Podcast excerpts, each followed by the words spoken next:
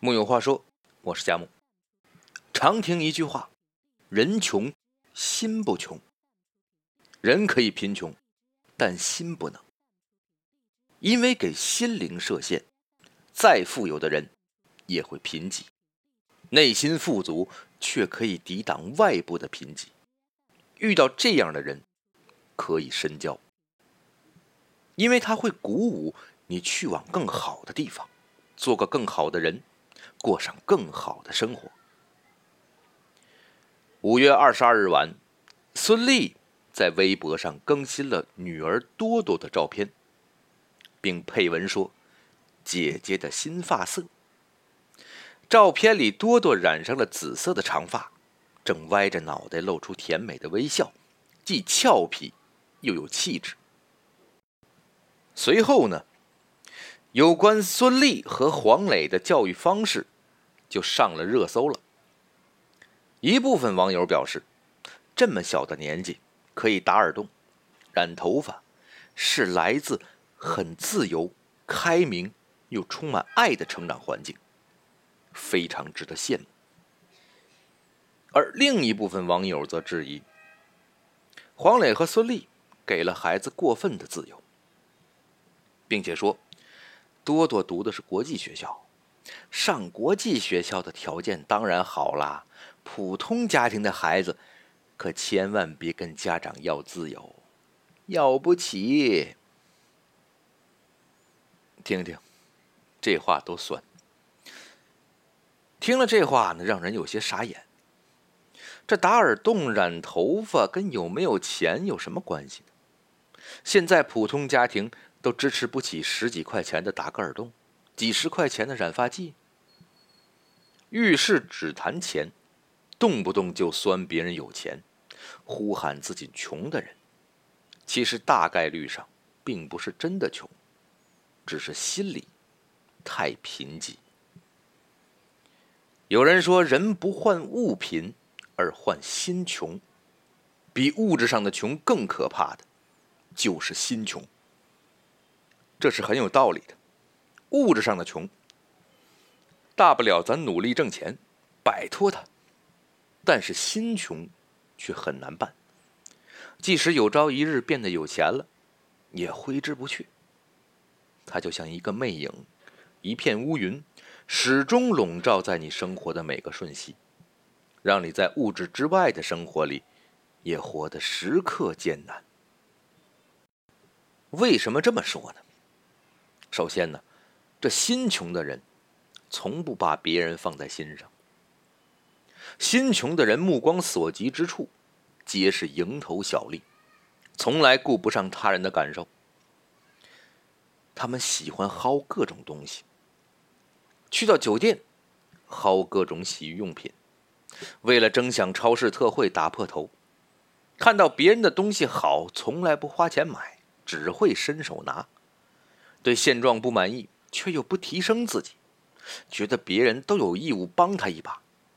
我穷，我有理呀。有人说，对大象来说，树就是一棵树；对蚂蚁来说，眼前的草，已堪比参天大树。心穷的人大体上就是那只蚂蚁，看不到更广阔的世界，没有共情能力，吃相难看，自私，目光短浅，把蝇头小利看得比天都大。前段时间，淘宝店主李先生就遇到这么一个人，有个姑娘呢，在他店里一次性买了十八件衣服。总价值四千六百多元，李先生很高兴啊，开开心心的发了货。可没想到，小长假过完，对方要求全部退货。按照淘宝的规则，七天无条件退款，这没有问题。可李先生不想生意就这么黄了，就加了这姑娘的微信，想问问为什么呀？结果点开她的朋友圈一看。他直接懵逼了，原来五一假期，姑娘和朋友去了西藏，还穿着他家店里的衣服拍了好多漂亮的照片。李先生无法接受，于是想和姑娘好好谈一谈，问问她到底是不喜欢衣服，还是打一开始就打算好了，旅行完就要退掉。这姑娘很强势的回复了李先生：“反正收货没超过七天，也没摘吊牌你退就行了，哪儿那么多废话？”李先生只好找媒体曝光了这件事儿。记者打电话过去，姑娘依旧理直气壮：“买衣服当然要试喽，你买衣服不试穿的吗？”被挂到网上之后，网友炸了。虽然程序上没有问题，但道德上却很不要脸。有的人即使去得了远方，可心。却永远跳不出贫民区。心穷的人，永远只关注自己占了多大便宜，却不曾觉得自己的索取是道德的背离。他们把索取当做理所当然，把给别人添麻烦当做庸常小事。他们习惯损人利己，又理直气壮。这不是无知，也不是软弱，而是从没把别人放在心上。这叫没有教养。心穷的人呢，除了不把别人放在心上，更不把自己放在心上。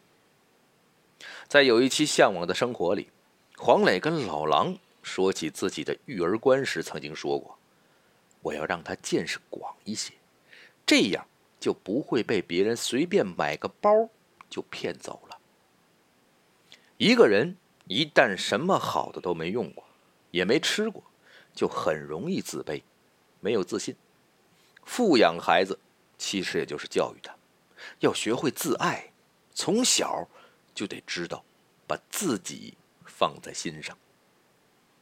今年四月，号称专为中国游客量身打造的喜悦号游轮宣布正式告别中国市场，这件事情引发了热议。很多人都说，这喜悦号游轮是被中国的大爷大妈吃垮的。事情是怎么样的呢？原来这游轮上啊有二十四小时供应的自助餐，看起来是很高级、人性化的服务。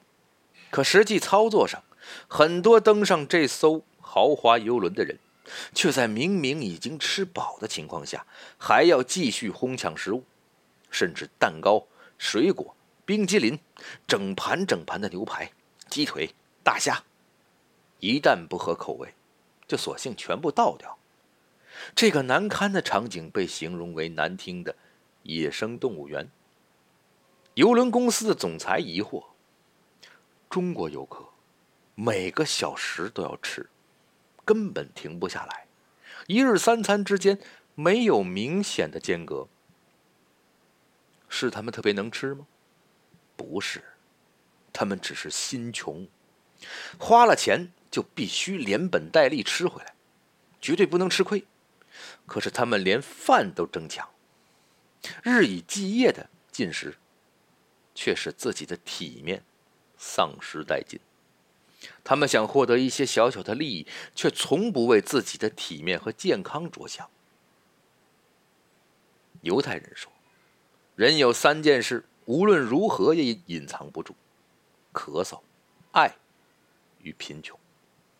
心穷是掩盖不住的，挡住了脸，又会从贪婪的嘴巴显露出来，一点蝇头小利都能出卖自己。